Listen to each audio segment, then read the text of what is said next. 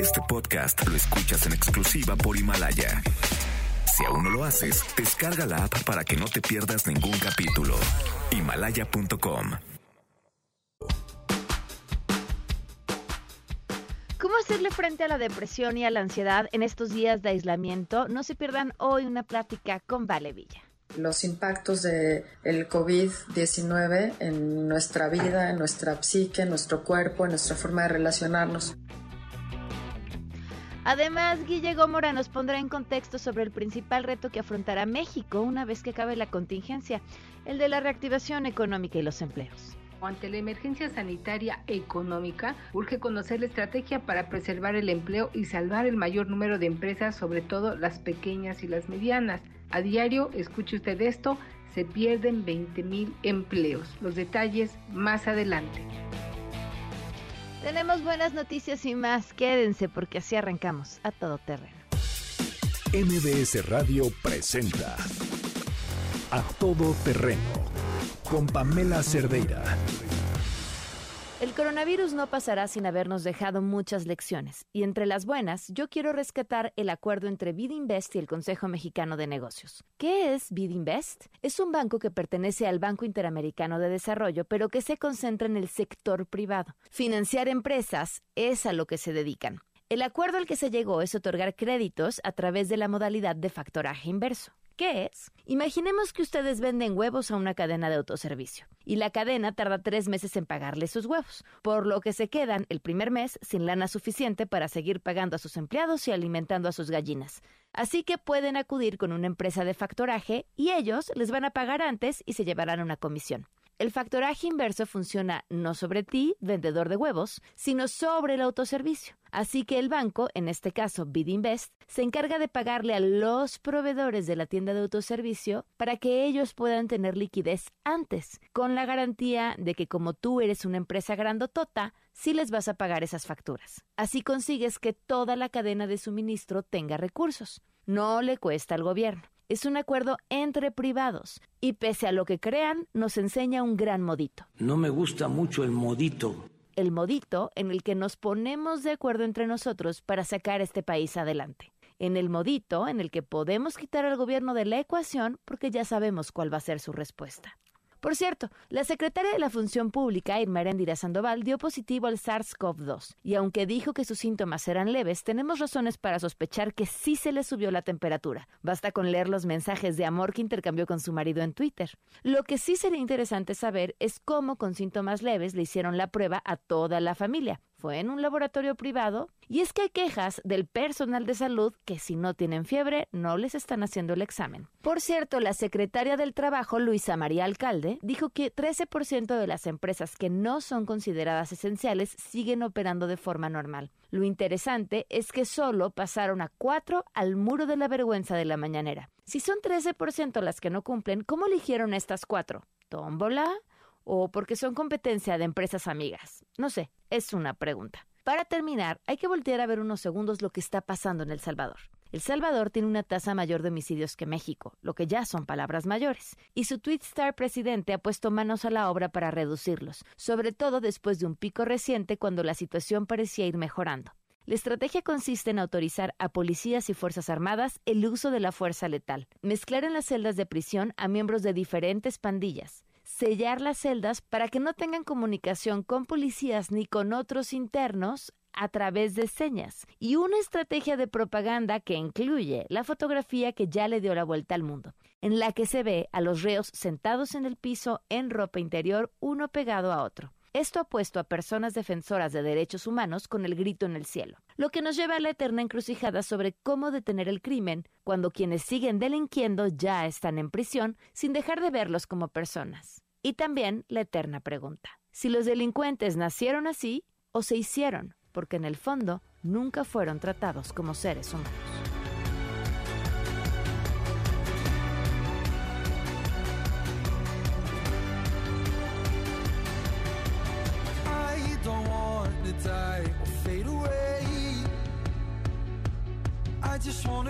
someone. I just wanna be Martes con actitud de jueves, martes 28 de abril del 2020. Soy Pamela Cerdeira, gracias por acompañarnos. Yo les digo, con actitud de jueves, como si encontráramos diferencias en nuestros días. Eh, ¿Cómo van? ¿Cómo se sienten? Les vuelvo a hacer la pregunta de siempre. ¿Cómo se sienten cuando hay un, poco una sensación de normalidad? Y la entrecomillo muchísimo.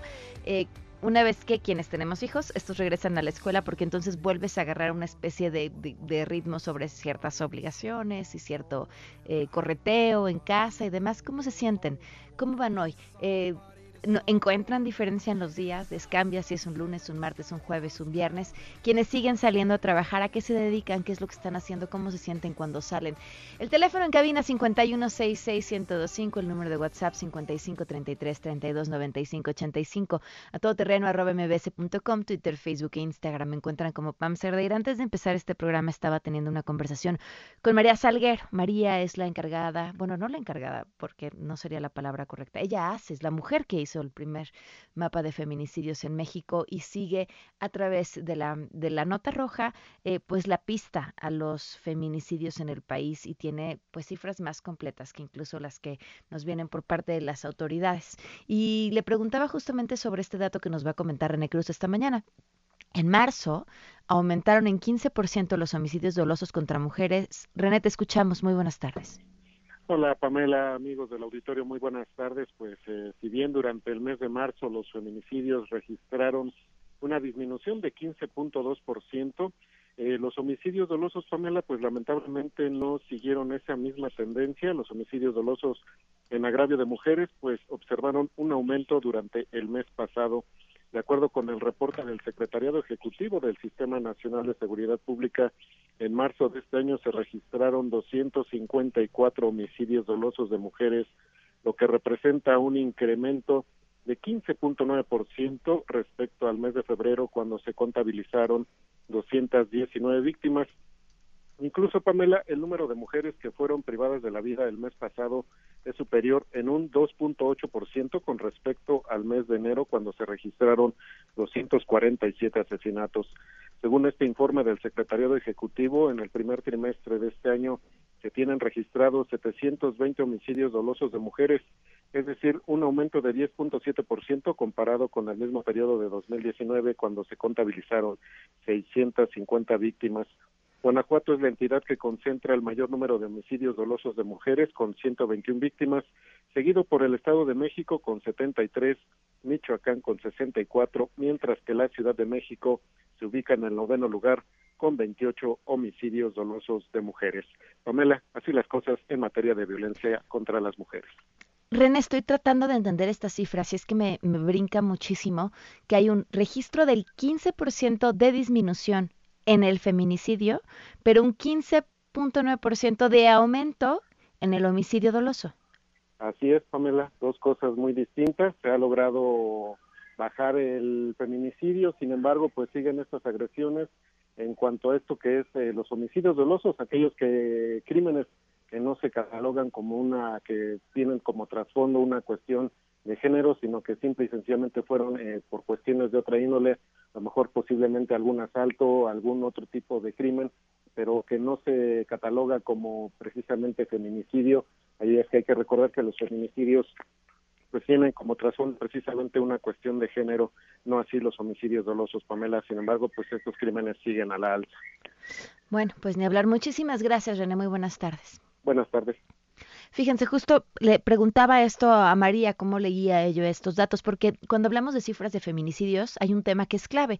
El feminicidio, o sea, aparece en las cifras como tal porque una autoridad la clasificó como tal, porque determina que en ese asesinato de esa mujer hubo condiciones de género y por eso se cataloga como feminicidio.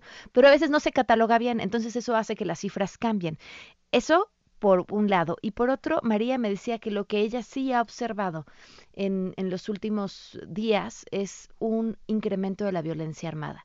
Y cuando les digo, María ha observado este dato en específico, pónganle muchísima atención porque su eh, capacidad de revisar los datos y entenderlos la ha hecho estar o anticiparse a fenómenos que después ya vemos reflejados en los discursos, en las cifras, en los datos de las autoridades. Entonces pónganle ahora sí que un pin a ese dato que, que hoy María Salguero, bueno, me, me compartió en esta conversación. Tenemos buenas noticias.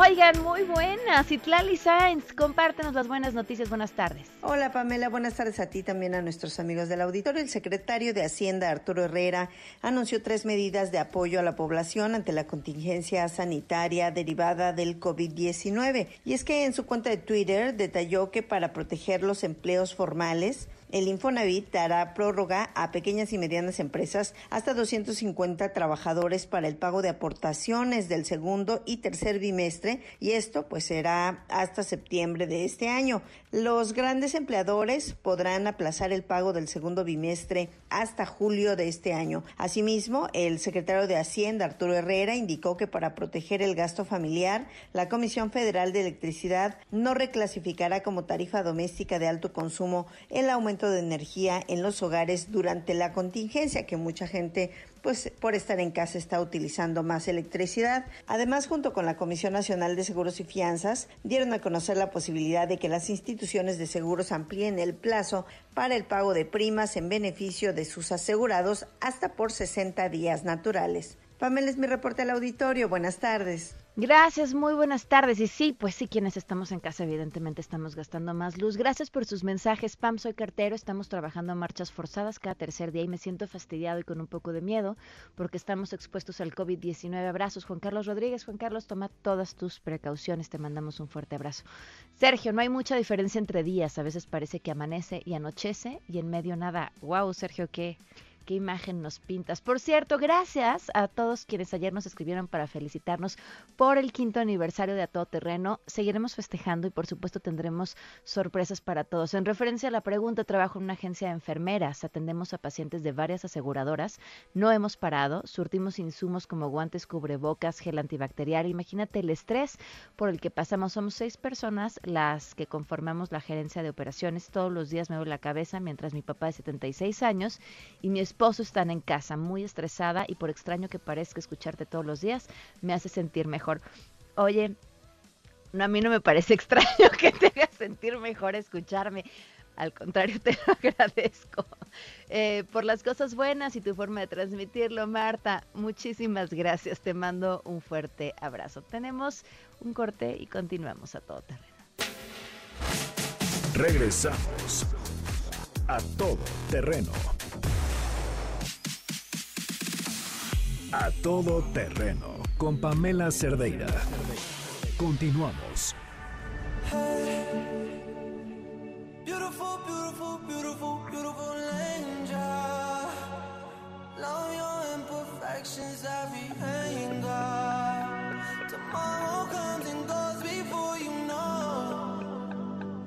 I just had to let you know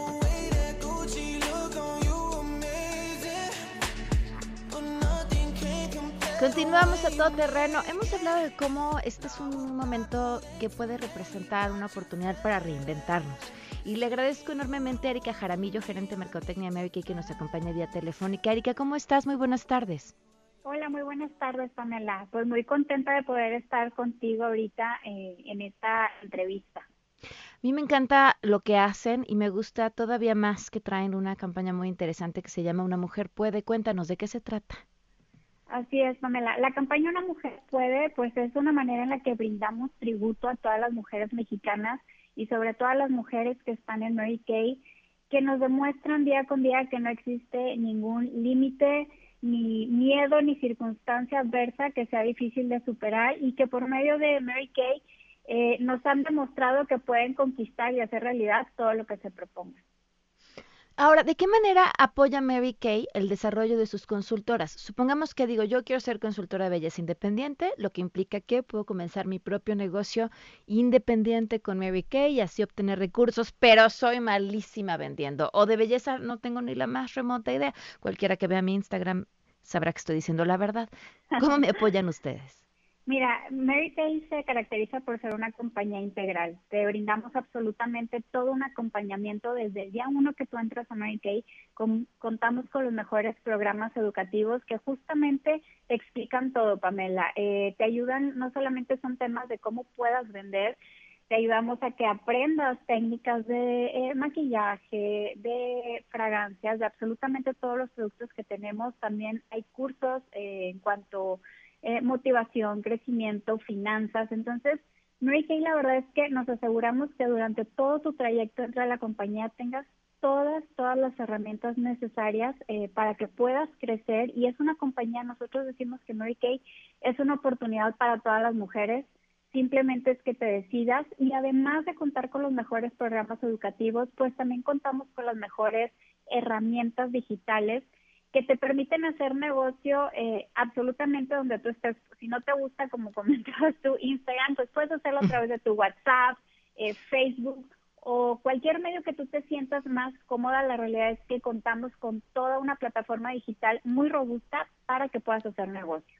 Oye, no, porque después de que tome mis cursos en Mary Kay, entonces ya voy a saber de belleza y se va a ver reflejado en mi Instagram. Así es, tenemos de hecho justo un programa que te explica específicamente todas las redes sociales, que está en tendencia, cómo puedes hacer crecer tu negocio. La verdad es que eh, es, es una oportunidad, de verdad tenemos programas educativos de lo más alto, justo para que tú te sientas cómoda eh, cuando tienes el conocimiento, el conocimiento te da poder y eso te hace pues que puedas crecer tu negocio y sobre todo recibir eh, ganancias inmediatas e ilimitadas.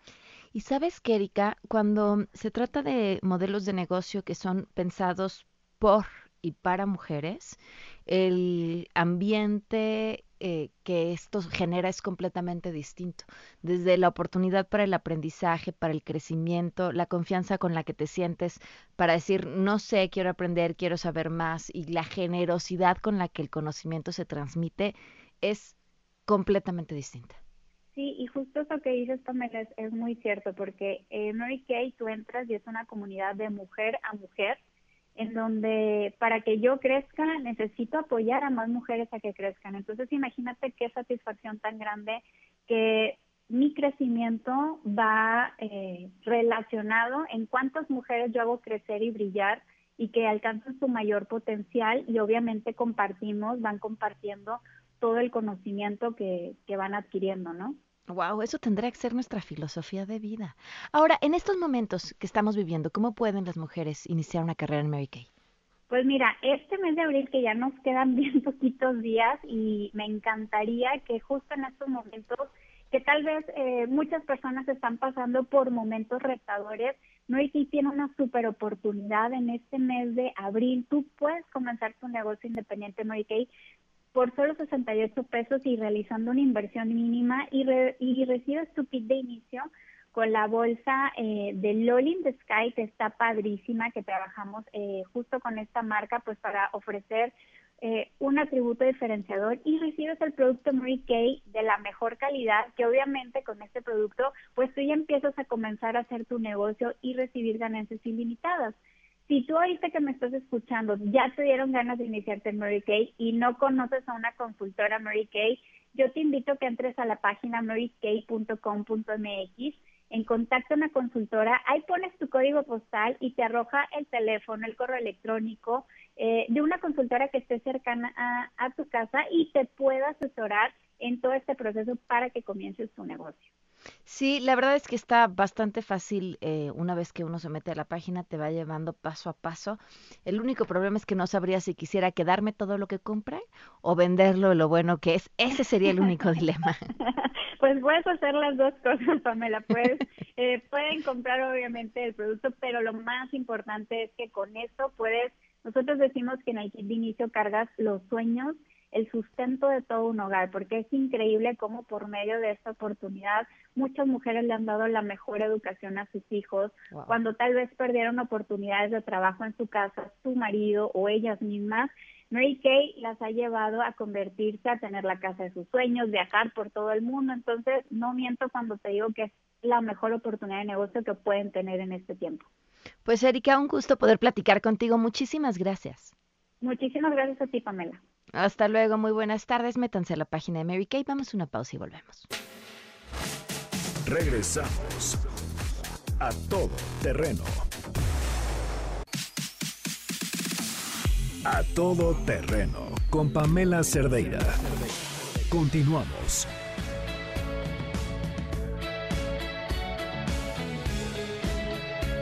Continuamos a todo terreno. Vale Villa, ¿cómo estás? Qué gusto platicar contigo. ¿Cómo estás, Pam? Felicidades por el aniversario. Muchísimas gracias. Ya, cinco añotes, qué velocidad, qué, rápido pasó el tiempo. Me alegro, que vengan muchísimos más. Muchísimas gracias, Vale. Oye, eh, el, tema que nos trae aquí es, eh, pues, cómo, cómo superamos la depresión por el aislamiento social, pero yo creo que tendremos que empezar por reconocer eso, ¿qué es la depresión? Pues mira, eh, sí, yo creo que habría que distinguir entre tristeza y depresión. Yo me imaginaría que la mayoría se siente un poco triste, ¿no? A lo mejor de un rango de un poquito triste muy triste, a lo mejor ya deprimido. Eh, hay una hay una encuesta de la UNAM que si la buscan por ahí hay una encuesta de salud mental que lanzó la UNAM que está muy buena, que puedes hacer en 10 minutos y te da un diagnóstico y sugerencias porque, o sea, la depresión sí ya es una palabra más grande y, tiene que ver pues con, no sé, como estar realmente sin energía para hacer nada, eh, no poder concentrarse en lo más mínimo, no poder trabajar, pero digo, o sea, en un grado incapacitante, o sea, en un grado así como que si estás haciendo home office, tienes miedo quizá de que te vayan a despedir porque no estás dando, digamos, no estás rindiendo, ¿no? Este, o no te estás pudiendo parar de la cama o sea, hacer como tus actividades normales. Pero sí creo que hay que reconocer que también es una época triste. Eh, yo de repente eh, pongo algunos tweets en donde nombro la angustia, la tristeza, la asfixia por el confinamiento y, y, y de pronto vienen los del Club de los Optimistas a decirme que no, todo el mundo se siente así, que hay que ser positivos, y, y, yo creo que ser exageradamente optimistas en una situación como esta, que es una situación pues en donde nos tenemos que cuidar muchísimo, en donde sí tenemos miedo pues por la gente que queremos y por nosotros mismos, pues creo que sí vale la pena nombrarlo. Nombrarlo no es convocarlo, ¿no? Nombrarlo no es desearlo, es simplemente pues aceptarlo y a partir de ahí como que cada uno vea en dónde anda, ¿no? Cómo se cómo se anda sintiendo sobre todo de angustia y depresión, que son como las, las dos, eh, los dos cuadros, pues como más agudos en estos días. Ahora, ¿cuánto tiempo, entendiendo que es normal que nos sintamos tristes, angustiados, eh, y bueno, pues que seamos prácticamente una montaña rusa emocional, ¿cuánto tiempo es lo correcto? O sea, ¿cuántos días se vale que no te quieras parar de la cama? ¿Cuántos días se vale que estés de malas? Mira, el, el, digamos que la norma eh, psiquiátrica son dos semanas, dos semanas continuas, o sea, eh, 15 días, digamos, seguidos en los que no puedes hacer nada, ¿no? Este, o en los que te estás, no sé, te sientes absolutamente angustiado al borde como de un ataque de pánico, con dificultad para respirar, pero, o sea, no de esta que es como normal también, ¿no? Que es, que tener miedo a estar contagiado que yo creo que muchísimos hemos tenido momentos del día en estos días que sentimos que ya que ya tenemos el covid eh, no que tienes tos o te sientes así como medio agotado y entonces dices no seguro ya ya me pasó o sea yo diría que angustia una angustia que no te permite dormir que, que tienes digo como esta opresión en el pecho que no se quita y eso durante 15 días y la depresión lo mismo generalmente vienen juntas son, son cuadros mixtos. Este, los, con confianza, no te vamos a malmirar. no vamos a este, pensar que ya te contagiaste. amanecí, amanecí tosijoso, fíjate. Este, pero bueno, digo, es, es parte de, fíjate, otra cosa que he estado viendo. Hay gente que se está enfermando de otras cosas, digamos, como está contrayendo otros virus o se está enfermando de gripa por angustia también o sea, bajan las defensas eh, cuando estamos muy, muy, muy angustiados. Entonces, pues también es normal que nos dé una gripa o que agarremos por ahí un virus, ¿no? Alguna cosa ahí normal, que en otro momento sería normal, pero ahorita es súper preocupante. Este, creo que hay que hablarlo. Eh, también, pues obviamente con los niños, ¿no? Este, hace, hace unos días me preguntaba un papá que qué hacer con su hija que tiene eh, nueve y un día antes de que regresaran a la escuela virtual estaba como con un ataque de ansiedad, con un ataque de pánico, ¿no? No podía respirar y estaba llorando y tenía miedo y, miedo como de que se iba a morir su familia, esas cosas, ¿no? Porque también los niños se están enterando, están escuchando, ¿no? Lo que lo que hay alrededor y aparte se dan cuenta de todo, por más que uno a veces cree que no y se los oculta, ellos saben todo.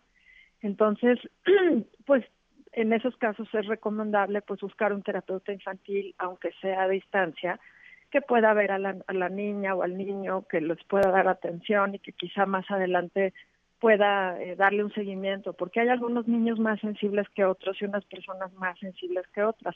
Fíjate, los que son muy, muy buenos para estar solos, eh, yo los veo y están como si nada. O sea, pues están como súper entrenados para trabajar en la casa, para no tener gran vida social. Entonces yo sí he visto algunas personas que, pues no sé, que están súper estables, pero que además, bueno, como que ya estaban acostumbradas al aislamiento.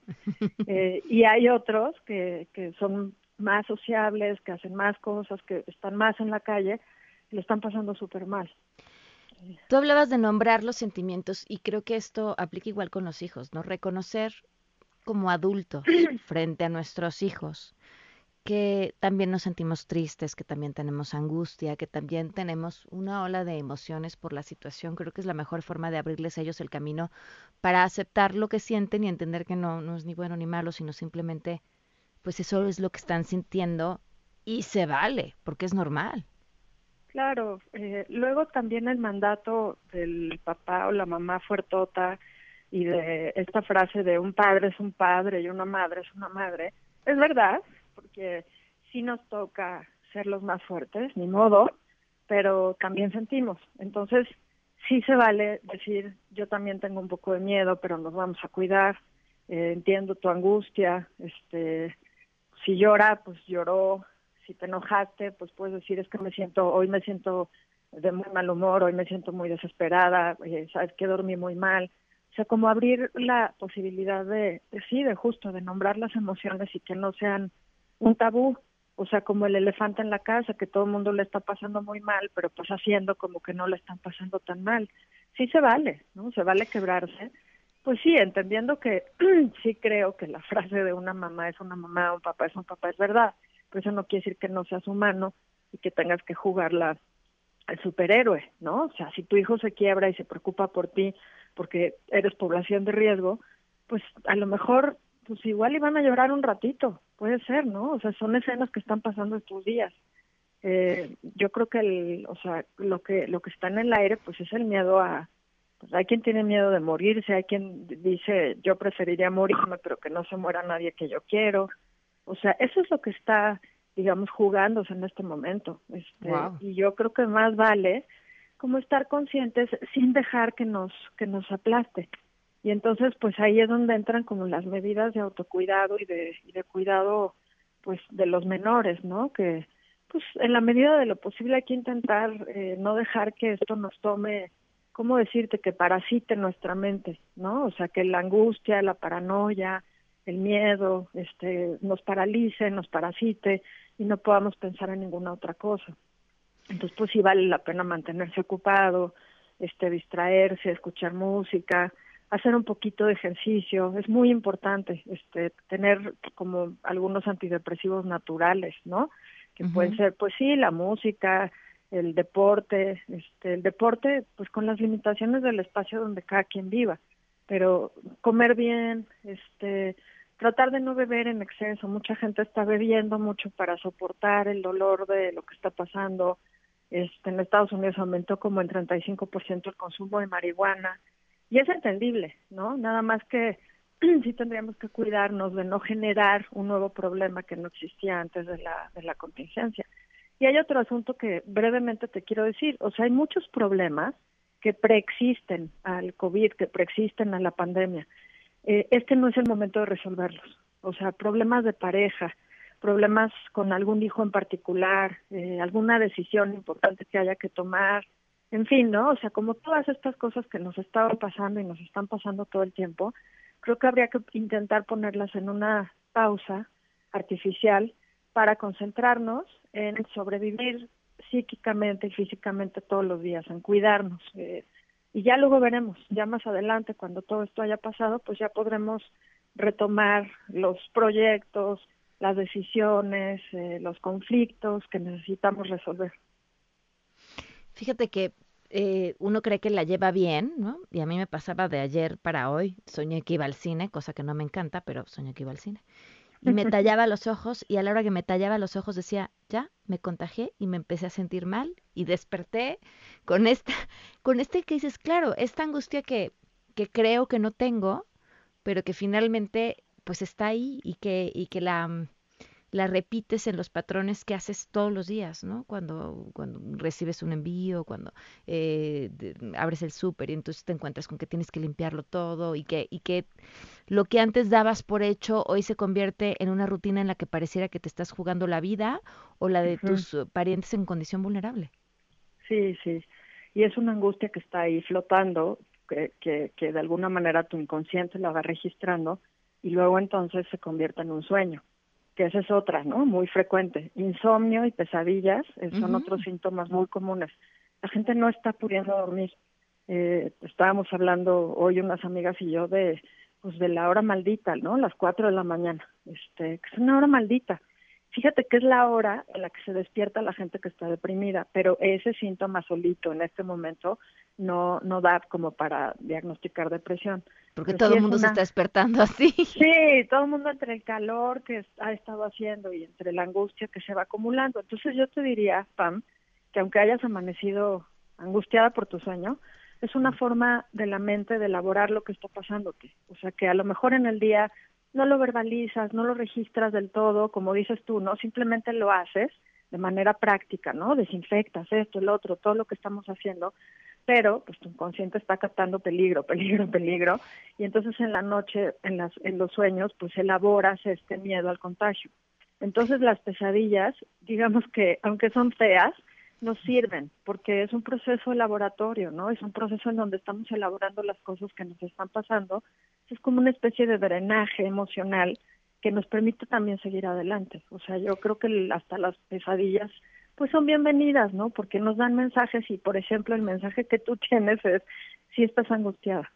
O sea, si estás angustiada, este, entonces a lo mejor necesitas hacer más meditación, necesitas este, tener, no sé, como bajarle un poquito a tu ritmo de trabajo, porque esa es otra. Este llamado a la productividad, como si no estuviera pasando nada, me parece mm, entendible, porque hay mucha angustia del futuro económico, pero también me parece que ah, tendría que tener un, un, pelito de compasión en, los jefes, ¿no? En la exigencia de los jefes, que, que me cuentan muchos pacientes que tienen que tener prendidas sus cámaras de, de la computadora todo el día, ¿no? O sea, estar ahí a la vista, ¿no? Del gran hermano para ver si de veras estás trabajando o este, estás haciendo manicure. O sea, sí se ha vuelto como muy persecutorio el trabajo en la casa hay muchísima gente que dice que está trabajando sin límites, que no está tomando su hora de comida, que de repente en domingo pues le caen mails y los contesta y resuelve cosas. Y yo creo que los límites los tenemos que poner nosotros. O sea, eh, la vida que tenemos es nuestra. Entonces, pues aunque estés en una estructura jerárquica, sí me parece muy importante como pues intentar hacer conciencia de esto, como realmente poder decir, bueno, no es un momento normal, eh, la productividad puede bajar un poco a lo mejor, a lo mejor la gente se siente un poco mal y tener como la pues la flexibilidad, ¿no? Con nosotros mismos y con los demás para entender eso. Este, entonces, pues bajarle, no sé, como que cada uno tendría que reflexionar qué es lo que qué es lo que le está faltando pues para estar un poquito mejor en estos días. Claro. Vale, como siempre es un gusto poder platicar contigo. Eh, que te sigan además a través de tus redes sociales. Ya me dijeron que nuestra plática anterior pareció terapia. Esta tampoco fue la, excepción. Muchísimas gracias. No, gracias a ti, Pam. Un fuerte abrazo. Le agradezco enormemente que nos acompañe en la línea la doctora Olivia López Arellano. Ella es secretaria de Salud de la Ciudad de México. Doctora, muy buenas tardes y gracias por acompañarnos. Buenas tardes, Pamela. Un saludo a ti y a tu auditorio. ¿Cómo vamos en la Ciudad de México?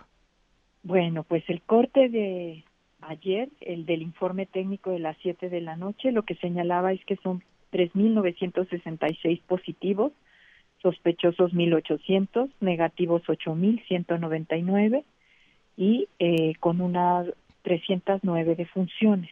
Esto es al corte que reporta eh, el informe técnico del de la Secretaría de Salud del Gobierno de México. Lo que estamos ya es en fase 3, como ya se ha señalado, ya hay una intensa propagación del virus, hay una intensa actividad eh, ya de, de contagio generalizado y por lo tanto el llamado sigue siendo quédate en casa, salva vidas, no contagiar y no contagiarse. Y si tienes que salir para actividades esenciales o porque es una situación muy crítica en tu familia y tienes que ganarte el, día a día, trabajar para tener recursos y poder eh, atender las necesidades de tu familia, entonces toma todas las precauciones, la eh, sana distancia, el uso obligatorio de cubreboca en los espacios públicos y la higiene extrema de manos, lavarse las manos, seguir sanitizando todos los, eh, digamos, los espacios domésticos y también los espacios laborales. Eso es muy importante. Doctor, hay mucha controversia por el tema del uso del cubrebocas. Creo que sería importante recordar por qué desde el gobierno de la Ciudad de México se considera que es importante, cuál es su uso correcto y si se podrá determinar a lo largo de las semanas la efectividad en su uso obligatorio. Como sabemos, es una enfermedad nueva, el COVID-19, y entonces todavía muchas de las cosas que se están probando o de las que se están proponiendo como medidas preventivas, como medidas de intervención, incluso tratamientos, están a discusión. Hay algunas sobre las que hay acuerdo absoluto, como es el resguardo domiciliario y la sana distancia y todo el uso de equipo de protección personal para eh, la, los trabajadores de la salud, dependiendo de su eh, ubicación en hospital o en trabajo de brigada domiciliaria es distinto el equipo de protección. El caso de cubreboca está todavía en el terreno de la polémica, se considera una barrera más y el balance en la Ciudad de México es que como tenemos una fase muy intensa de contagio, eh, que si bien la mayoría de las personas se sigue resguardando en casa, ya que ha habido un compromiso y solidaridad de la mayor parte de la población de, de seguir estas medidas. Para aquellas que tienen que salir en el espacio público se recomienda como una barrera más. No sustituye a las otras medidas, de hecho es complementaria y tiene que usarse bien porque si no puede convertirse en un punto de contagio y de contaminación. Entonces el cubreboca debe manipularse del resorte, no se debe tocar de la de la parte frontal, no se debe usar de collarín ni de diadema, no se debe quitar y poner.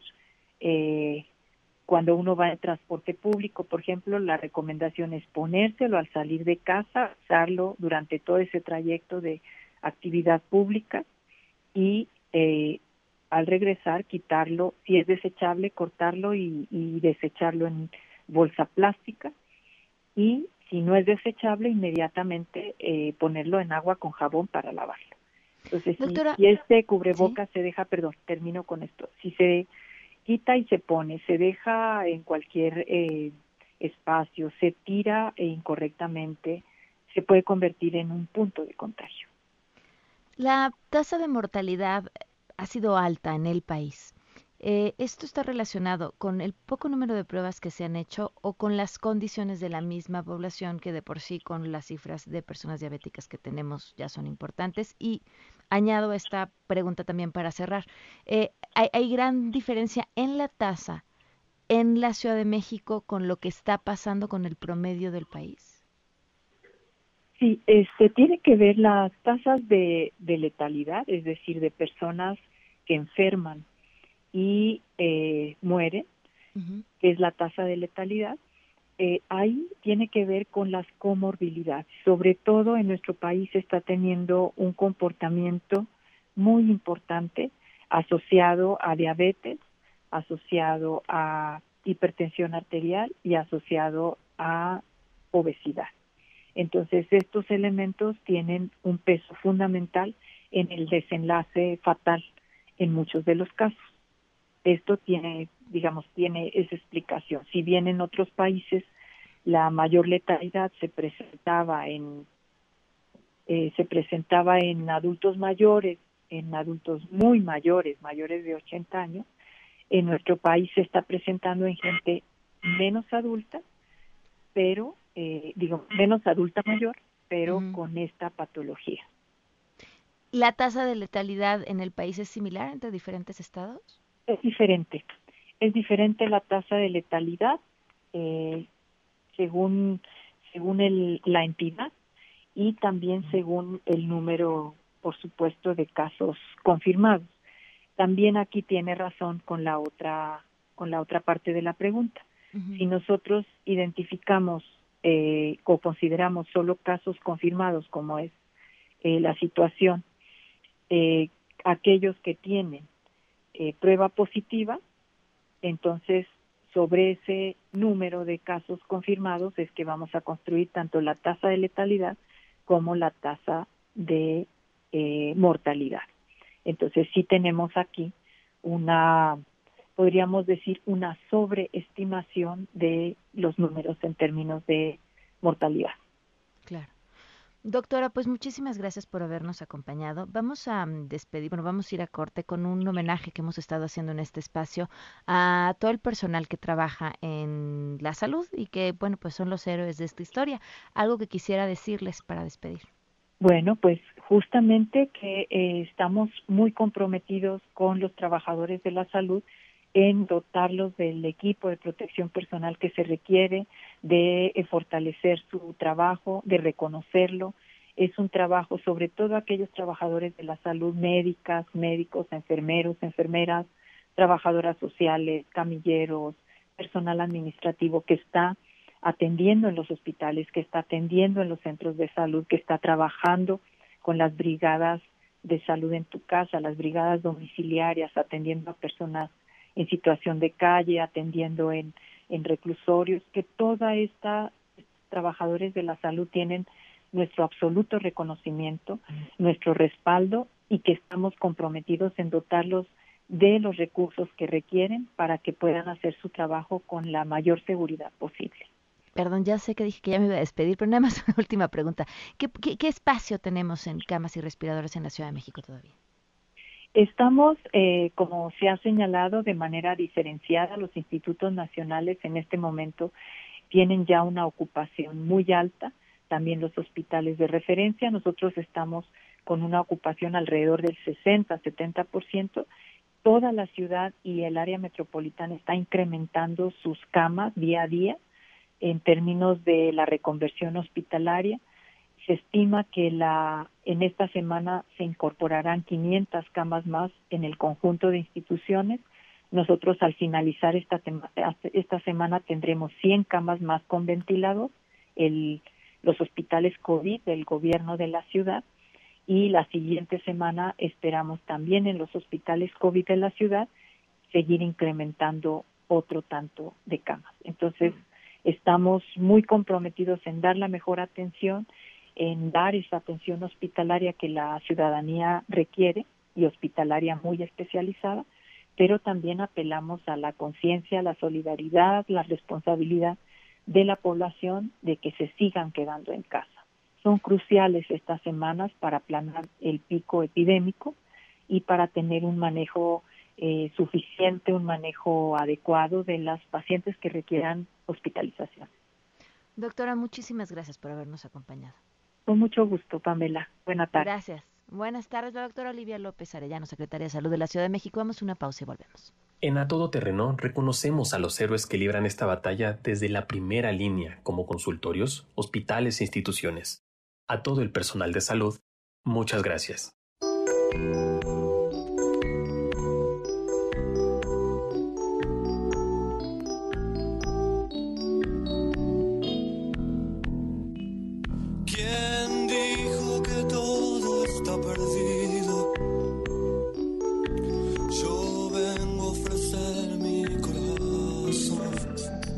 Radio Escuchas. Mi nombre es María, soy enfermera y actualmente jefa del servicio de urgencias en un hospital del sector salud.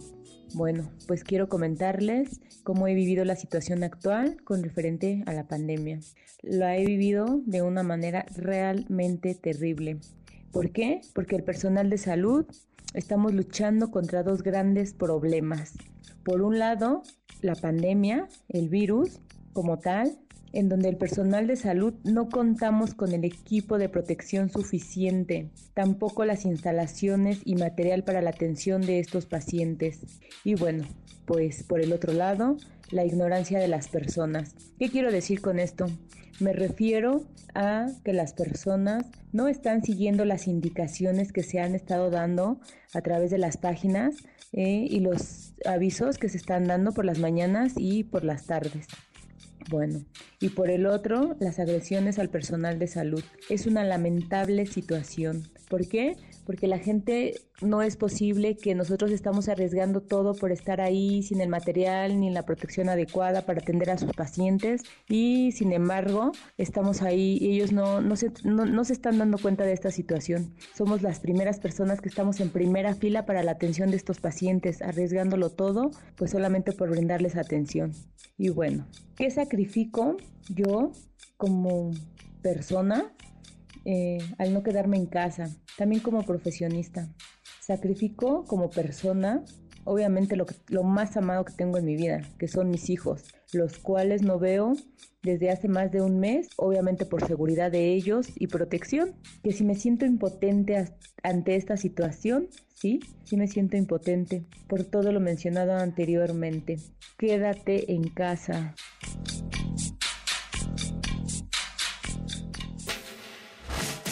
Regresamos a todo terreno. A todo terreno con Pamela Cerdeira. Continuamos.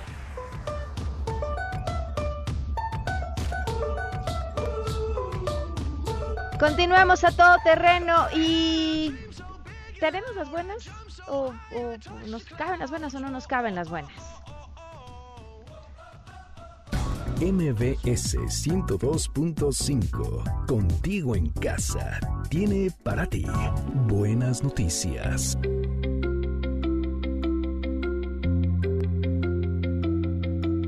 6 millones de niños en España pueden salir a pasear a un kilómetro a la redonda de sus hogares y a jugar con otros niños. Aunque esto es bajo la supervisión de un adulto y solo una vez al día, seguramente le cambiará el estado de ánimo a todos esos pequeños. La primer ministra de Nueva Zelanda, Jacinda Ardern, informó que ya no existen contagios locales de coronavirus en la entidad, por lo que está convencida que han ganado la batalla a la enfermedad. La Secretaría de Salud y el Instituto Nacional de Psiquiatría lanzaron la iniciativa Cuidemos a quien nos cuida, con el fin de poner a disposición del personal de salud líneas de ayuda en casos de crisis emocional o situaciones de urgencia. El primero de mayo, Jorge el Travieso Arce hará una rifa de un guante de box autografiado por Julio César Chávez con el fin de recaudar fondos y donar despensas a personas de la tercera edad en Hermosillo, Sonora. Con el fin de desarrollar medidas para disminuir los efectos negativos en materia económica provocados por la pandemia, el Consejo Coordinador Empresarial lanzó una iniciativa para realizar mesas de trabajo con actores políticos, empresariales y sociales del país. En las redes sociales del Consejo se encuentran las ligas para que el público en general pueda participar en estas mesas. MBS 102.5, contigo en casa, trajo para ti buenas noticias. Nos vamos, se quedan en mesa para todos. Que tengan un gran día. Nos escuchamos mañana. Bye. MBS Radio presentó A Todo Terreno con Pamela Cerdeira, donde la noticia eres tú. Este podcast lo escuchas en exclusiva por Himalaya. Si aún no lo haces, descarga la app para que no te pierdas ningún capítulo. Himalaya.com